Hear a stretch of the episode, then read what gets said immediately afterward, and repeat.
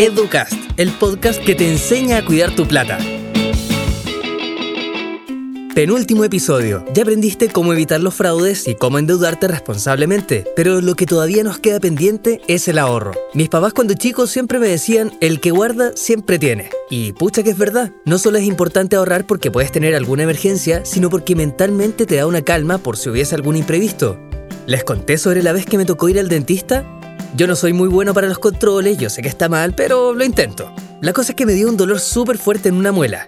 ¿Y qué creen? tratamiento conducto. Y justo un día 25, casi 300 mil pesos, un gasto increíblemente fuera de mi presupuesto. Tenía tres opciones, o aguantar el dolor, o esperar a fin de mes, o recurrir a mis ahorros. Estaba clarísima la opción. Desde esos dolores aprendí, y bueno, les voy a contar ahora cómo ahorrar. Ahorrar es parte fundamental de una sana vida financiera. Tener tu plata para casos de emergencia o necesidad es clave para poder dormir tranquilo. Por eso, aunque creas que a veces es imposible, partamos con lo básico del ahorro. ¿Cuánto tienes que ahorrar? Lo recomendable es ahorrar al menos el 10% de tus ingresos todos los meses. Eso sí, asegúrate de hacerlo después de pagar todas tus tarjetas y cuentas.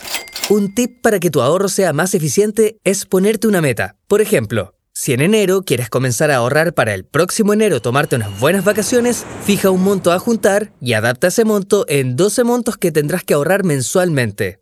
Lo más conveniente es separar tus ahorros de tu plata del mes y así no tentarte a gastarlos. ¿Dónde guardar mis ahorros? Existen varios productos donde puedes guardarlos. Pon atención. En primer lugar, existe la cuenta de ahorro. Es una muy buena idea.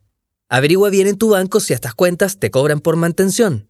Si por emergencia necesitas antes la plata, retirar estos fondos por lo general no es engorroso y lo puedes retirar en cajeros o sucursales. Otro lugar donde ahorrar es el APB, aporte previsional voluntario, que consiste en el ahorro que haces durante toda tu vida para el momento de tu jubilación.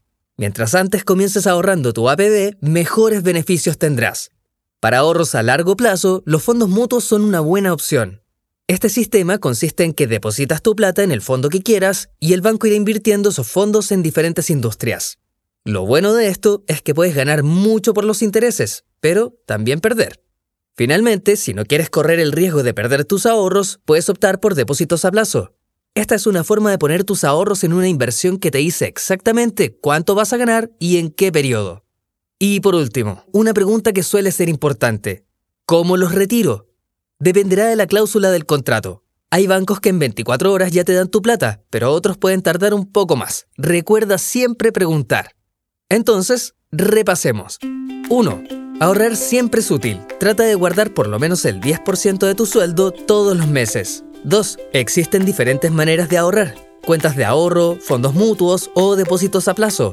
Todas son buenas, pero bastante diferentes. Infórmate sobre la que mejor se adapta a tus necesidades y estilo de vida. 3. También puedes ahorrar para tu jubilación. La APB puede ser una buena manera de aportar a tus montos en la AFP. Mientras antes lo hagas, más plata ahorrarás. Ya terminaste el tercer y penúltimo episodio. Si tienes alguna duda, síguenos en Instagram en arroba eduteayuda-cl con dos Ds y no cambies de canal, porque en el siguiente episodio aprenderás sobre inversiones. Solo falta uno para terminar. Sigue escuchando y pronto podrás graduarte como un experto en educación financiera.